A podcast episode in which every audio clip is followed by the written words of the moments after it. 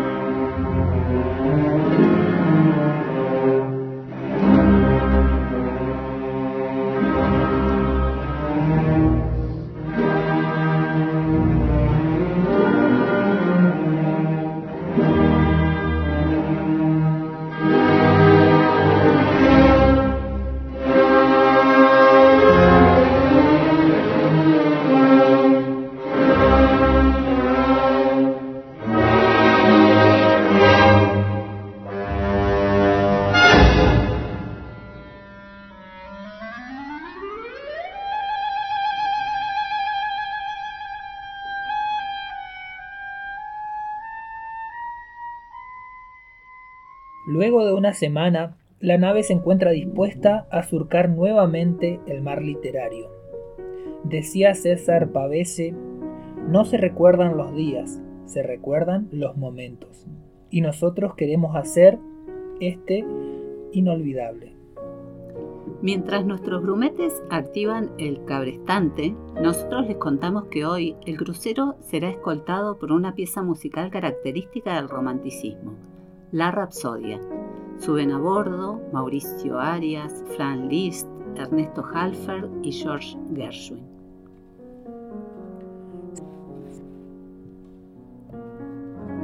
Saludamos a toda nuestra audiencia.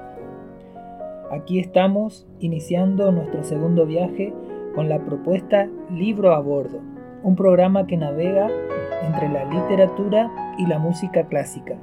Somos Leo Butzke y Adriana Dialous, embarcándonos hoy en esta nueva travesía cargada de palabras y melodías. Como es habitual, nos encontramos hoy, lunes a las 18 horas, en el 88.9 de tu dial. El programa se repite los días viernes a las 15 horas. Las olas mecen nuestra embarcación mientras nos vamos preparando para un momento literario. Escuchamos la primera sección de Rapsodia Portuguesa de Halfter.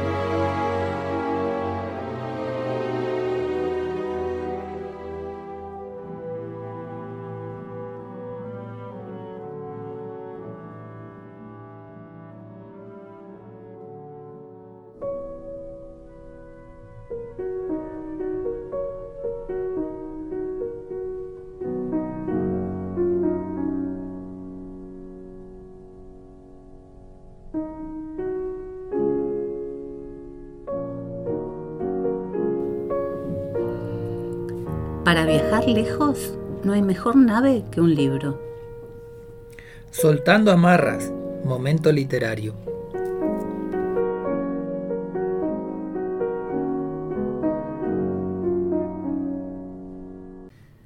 Acaba de subir de su camarote nuestra invitada de hoy, Ana Ortiz, una escritora zapalina que explora diferentes géneros en su obra. La invitamos a presentarse. Te invito a presentarte brevemente mini biografía descriptiva desde tu mirada personal hacia vos misma. Bueno, me llamo Ana Ortiz, tengo 48 años, eh, soy madre, mujer, nutricionista y, me gusta escribir. Eh, bueno, muy bien. ¿Y eh, cuál fue la primera obra literaria con la que te conectaste? Eh, era re chica y, y el, estaba en casa el libro Mi planta de naranja lima. Hermoso. Y me acuerdo que fue el primer libro y que después busqué eso en otros que, que me hizo llorar, pero llorar así mal, a, moco tendido. Lloraba y lloraba y lloraba y no podía parar y dije, ¿cómo puede ser que una cosa escrita que vos no ves, que es solo tu imaginación, teniendo en cuenta cómo escribe el, que escribe, eh, ¿cómo puede hacer esto en mí? Y nada, ahí flashé. Ahí dije, bueno, quiero seguir leyendo. Buenísimo. Bueno, otra, otra pregunta. Eh, ¿Cómo pensás al lector cuando te dispones a escribir un poema? La realidad es que siempre que escribí poemas sobre todo, eh, tenían un destinatario, no pensaba hacerlos, en ese momento no eran para, para otros. Lo que pasa es que como el destinatario no estaba habitualmente, uno lo comparte con otros eh, y, nada, y en ese momento es que la gente te va diciendo si gusta, si no gusta, qué le parece y demás, y uno se entusiasma y sigue escribiendo. Te, eh, invito a, comentar un poquito cómo nacen esos primeros poemas. Ah. para, para que se entienda todo lo que acabas de decir. Como, porque empecé a escribir de adolescente y, nada, y los adolescentes tenemos las emociones a flor de piel y, ah, me enamoré y se desenamoraron antes que yo. Entonces, bueno, iba con el corazón rotito ah, escribiendo poemas para tratar de, de, que se me haga menos pesado ese dolor. Mm, bueno, se entiende. eh, bueno, ¿y cómo, cómo estableces vos un vínculo entre la realidad y tu obra literaria? Porque, bueno, hay algunos de tus textos que, se basan en, algunos aspectos reales y otros no. Así que. Porque mi idea es escribir. Me parece que para que sea. Para que a mí me guste más, tiene que tener algo de realidad y, trato de, de dibujar esa realidad de alguna manera para que no quede tan real. Y, pero bueno, no, tiene mucho. tiene mucho de real. Tiene mucho de real. Bueno, otra, otra pregunta que te queremos hacer es cómo viviste el dar a conocer tu obra, la recepción del público y cuál fue la mayor satisfacción a partir de esas vivencias. La mayor satisfacción fue que, me, que fueron buenas todas las cosas que me dijeron y, eso me estimuló a decir, bueno, no solamente escribo, escribo y gusta y eso está bárbaro.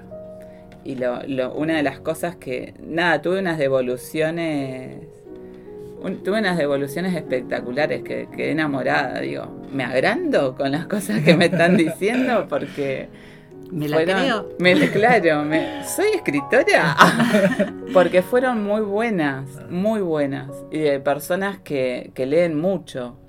Y no escriben, pero leen mucho algunas. Y, nada, y me hacían comparaciones y con otros escritores, con escritores. Y bueno, nada, me la creí un poquito en ese ratito. Después bajo, pero digo, escribo bien. Y, está bueno porque lo que te generó a vos, eh, mi planta de naranja lima, de alguna manera, eh, vos ves que también generas en otros. Sí, tal cual. Tal cual. No todos con todos los escritos, porque bueno, uno se siente identificado con alguna cosa, no te vas a sentir identificada con todas, te pueden gustar o no, pero hay algunas que, que, las personas con las que se los compartí me decían, pero es como que estás ahí tratando de, llegar más allá, de leer más rápido para ver cómo termina. Y nada, yo flasheo con esas cosas. Muy, muy lindo, sí. Em, ¿Y quiénes son los escritores o artistas que vos sentís que, de los cuales tenés influencia? Yo en un primer momento em, me gustaba mucho la poesía romántica, así que me gustaba Becker, me gustaba, leí un par de, un par no, un par de libros de Shakespeare, todo muy meloso, muy... Y Sos una romántica. Bernardés y después conocí a Sabines que, que tiene otro tipo de, otra poesía. Sí que es como más, no sé, que te mete el dedo en la llaga, es, más dura. Sí. Y, y, me encantó y también súper romántico Sor Juan Inés de la Cruz. Sí. Y nada, esa. Bueno, todavía eh, guardo con mucho cariño y releo el, libro que me regalaste, Sor Juana Inés de la Cruz. Eh, sí. Bien, eh, bueno, y en este sentido, eh, cuáles son tus intereses lectores, el último libro que leíste y, qué obras solés revisitar. La última, no me acuerdo cómo se llama el libro, pero lo amé. Tengo un problema con los nombres. Mi hermana me prestó un libro y yo adoré ese libro. Em, pero libros que me encantaron de Saramago, eh, Ensayo sobre la ceguera es un libro que yo lo podría leer dos, tres, cuatro veces en uno, dos días cada vez porque me lo como. Es un libro que me, me encantó, me encantó. Y ahora estoy leyendo uno que me prestó un compañero de trabajo que me dice que los cuentos que aparecen ahí, que son de escritores eh, jóvenes, algunos neuquinos, la mayoría neuquinos en realidad, em, que no me acuerdo el nombre, pero está Si era tu estilo. Si era mi estilo, no me acuerdo los nombres de nada, pero está buenísimo. Y, y, te pones a leer y te das cuenta, no, no son solo escritores, esos viejos escritores, ¿no? Claro. ¿Qué sé yo? No son solo escritores Allende, Sábato, y eh, mirás la biografía, porque son todos cuentos recopilados, y mirás la biografía y decís, pero este es más chico que yo. Este, y, y, la realidad es que tienen unas producciones espectaculares. Porque a veces uno tiene el prejuicio de, no, los escritores son esos que están vestidos oscuros, que usan anteojos, que tienen canas. Que publicaron libros en papel. Que publicaron libros y la realidad es que hay un montón de gente que escribe re bien, re bien, y cosas re lindas, pero se las guarda o porque no tiene la posibilidad o porque no le interesa, pero son flor de escritores que uno se está perdiendo. Sí, por ahí juega también el, el papel, eh, esa, eso de creerse un poco, como hablábamos al, al comienzo de la entrevista, que, que es necesario ese equilibrio entre creérsela y no creérsela del todo, digamos. claro. Eh, eh, necesitamos cierta credibilidad sobre nosotros mismos para, para, seguir. Sí, para seguir y para mandarnos también. Bueno, y otra pregunta es, em, ¿hay un horario, momento, lugar especial para escribir? Eh, no. Un horario no. Me pasó con un concurso que hubo un horario. y que estaba bueno porque te obligaba a hacerlo y, y, tuve la facilidad de que las ideas salieron y que todas las cosas que escribí me gustaron.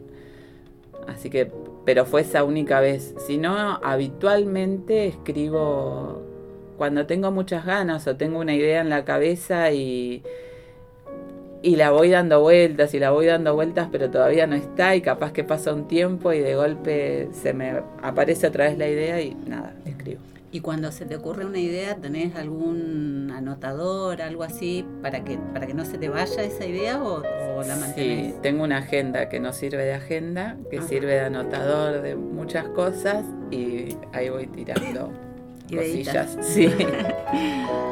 bueno. Eh, ¿Y ahora estás trabajando en, en, algún poema, en algún cuento? ¿Tenés alguna ideita anotada en, ese, en esa no agenda? Tengo, sí, tengo, tengo una idea de... Porque como siempre escribo cosas tristes en cuanto a los poemas. Ahora en un ratito vamos a escuchar. Son románticos pero mm, tristones, melancólicos y de soledades y esas cosas.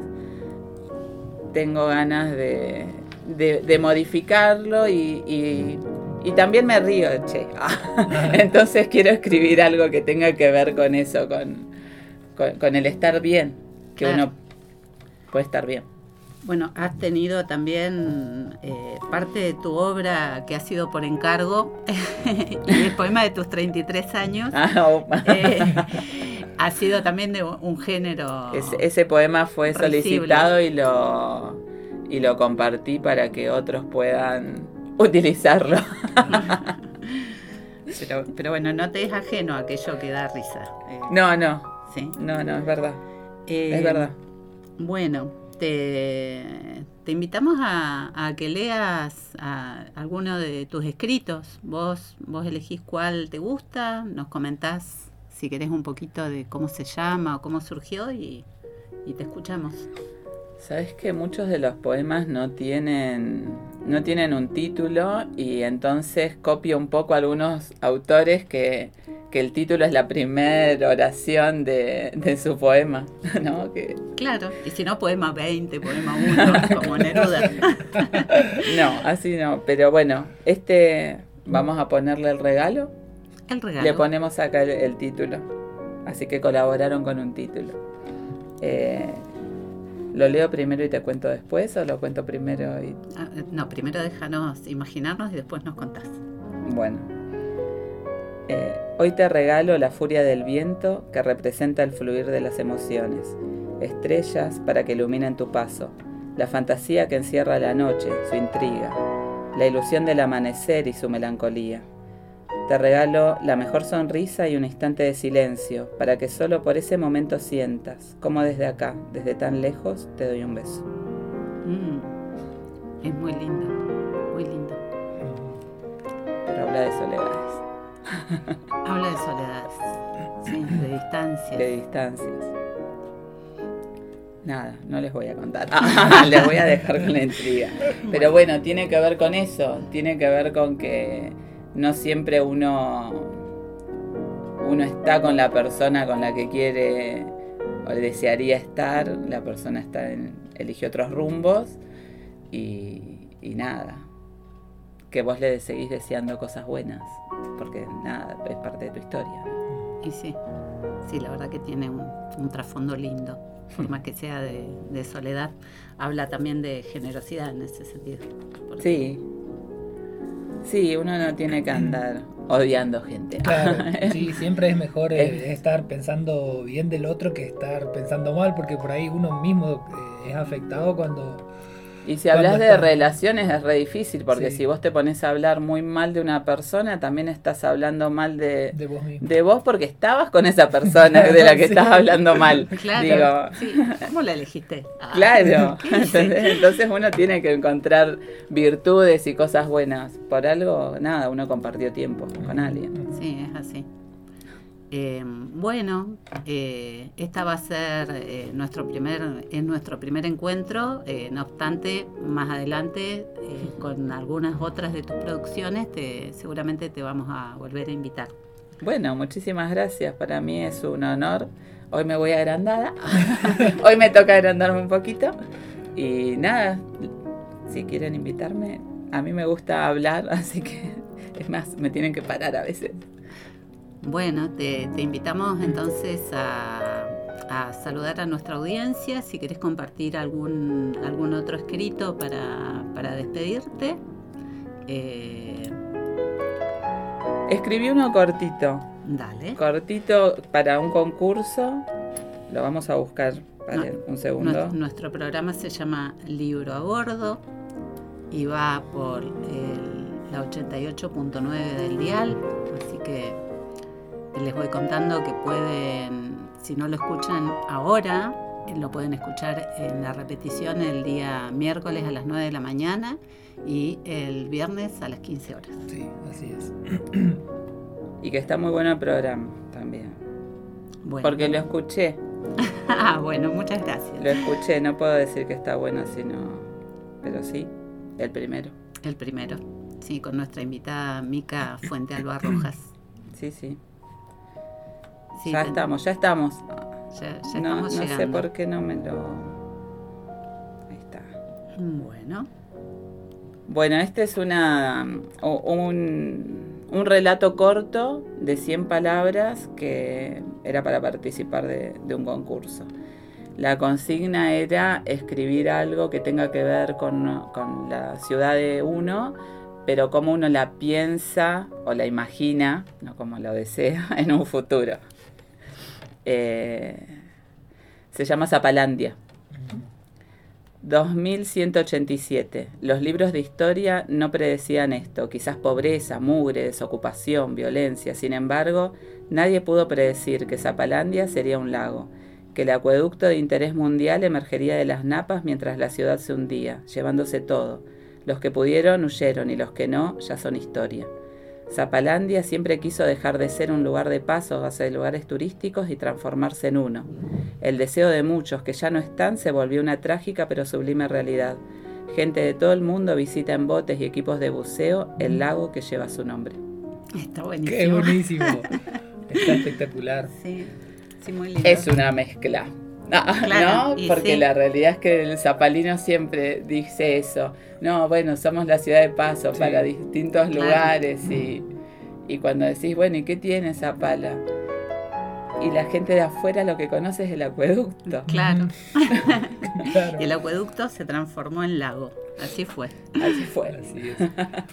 Bueno, nos vamos despidiendo de Ana. Sí, eh, bueno Ana, eh, yo recién te conozco, pero es un placer. eh, nos, gusta tu, tu obra, tu, tu escritura. La verdad que, que mm, yo personalmente saco de, de vos eso de, de animarse, de creérsela, que hay veces que uno no, no cree o cree que, que quizá no, no pueda llegar o no pueda hacer conocer su, su manera de, de escribir y de expresar sentimientos, ideas, eh, crear nuevos mundos, eh, como el que nos contás ahora de este último poema, este último Zapalandia. sí, sí, de Zapalandia, pero sí nos vamos con esa, con esa impronta y bueno, y estamos en las puertas de Libro a Bordo están abiertas para, para vos y para todas, todas, todos aquellos que, que quieran sumarse, todos y todas, obviamente. Y todos. Y todas. Bueno, muchas gracias y espero que, que sigamos conociendo escritores de Así acá, es. porque hay muchos. Esa, esa es la idea. Gracias. Bueno, escuchamos uno de sus cuentos. Hace cinco minutos, tal vez más, que se encuentra corriendo. No sabe hacia dónde. Sí, sabe por qué. La siguen, escucha los pasos ligeros, a veces cerca, otras más lejos. Cae, se tropezó con una raíz de un árbol, de un árbol gigante.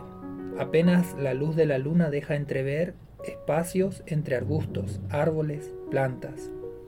Ruidos de animales, de insectos, algún aullido, siente su respiración en el pecho, sabe que es el miedo. ¿Dónde está? se pregunta. Un bosque, eso seguro.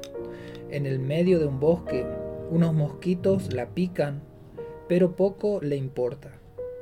Gira la cabeza y siente un zumbido rápido y el golpe de una en un árbol. Observa una bala.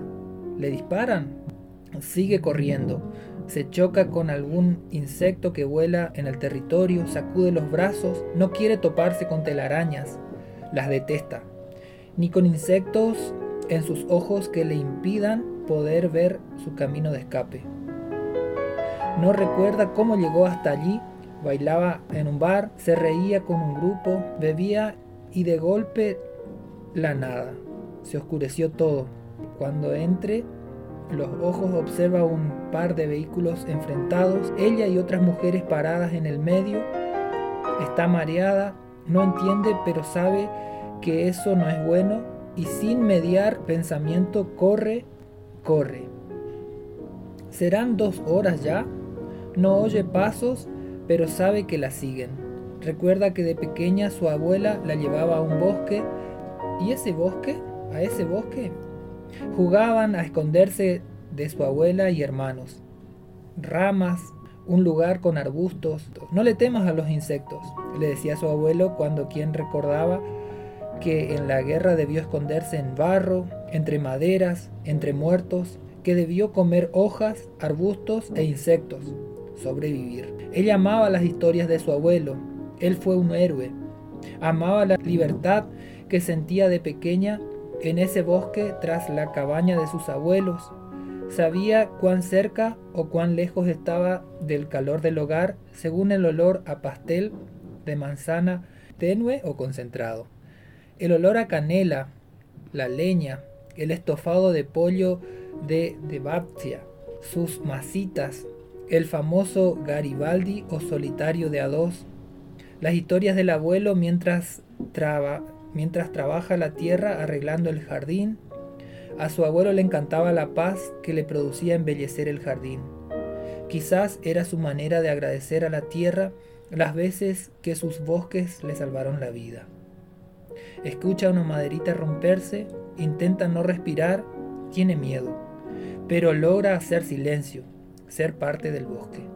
Un disparo, un aullido de dolor, la agonía y el silencio de la muerte. Era un animal. Escucha que alguien dice y otra voz responde. No debe estar lejos. Es una mujer y, y está drogada. Debemos encontrarla. Intenta que su respiración no mueva ni una hoja. Está tirada en el piso, cubierta de ramas y hojas. Protegió su garganta y rostro con ramas más gruesas, así le había enseñado su abuelo porque podía pasar que alguien camine por ahí y debía aguantar. Justo ese pensamiento y siente como una madera atraviesa su mano, aguanta el dolor, aguanta su respiración, aguanta sus lágrimas y solo piensa que no debe sangrar, que apenas puede eh, que apenas pueda debe cubrir la herida, la herida, apretarla fuerte y desaparecer. Por un momento sueña o recuerda o alucina. Su abuelo la llama. Paula, estoy en tu casa. Y ella emocionada, escondida en la copa de un árbol, vestida de verde y con hojas y ramas enganchadas de su ropa, con hebillas, con cintas, con cinta adhesiva, se ríe pensando que su abuelo no la ve. Obvio que su abuelo se hace el que no la ve, porque la idea principal del juego es ser feliz con Paula. Cuando por fin es descubierta, baja del árbol con ayuda de su abuelo y se meten más adentro en el, en el bosque. Paula agarra fuerte la mano de su abuelo, sabe que debe prestar atención, ama aprender de su abuelo. En esta oportunidad le enseñaba a hacer una fogata solo con ramas y un ingrediente especial y muy necesario, la paciencia. Escuchan de lejos a Bapsia, a comer, amantes del bosque, que si se enfría no les caliento la comida. Su abuelo era un reloj, todo a horario, nada podía desfasarse, el tiempo valía oro. Abre los ojos, siente el pulso con fuerza en la mano y recuerda la madera o la astilla Intenta ver algo, intenta escuchar algo. Silencio. Lentamente se incorpora, rompe parte de la manga de su camisa. Ayudó bastante correr de noche y taparse con ramas que se la fueron rompiendo porque fuerza no, no se le dice fuerza, ya no tenía. El bosque está húmedo, algo frío pero soportable. El sol todavía no aparece. Sí, su claridad Encuentra un camino de hormigas, la panza le suena. Cierra los ojos y come un par. Camina en sentido del sol al este. porque no sabe bien ni dónde está, ni hacia dónde corrió, ni qué le sucedió. De lo único que está segura es que el sol sale al este y si no se desvía llegará y que si no se desvía llegará a algún lugar y no andará en círculos. Camina adolorida, con hambre, con miedo, con los oídos amplificados, intentando escuchar más allá. De repente un sonido que reconoce, sonríe, hay agua, cerca hay agua, un río porque corre o una vertiente, no importa, tiene sed, corre.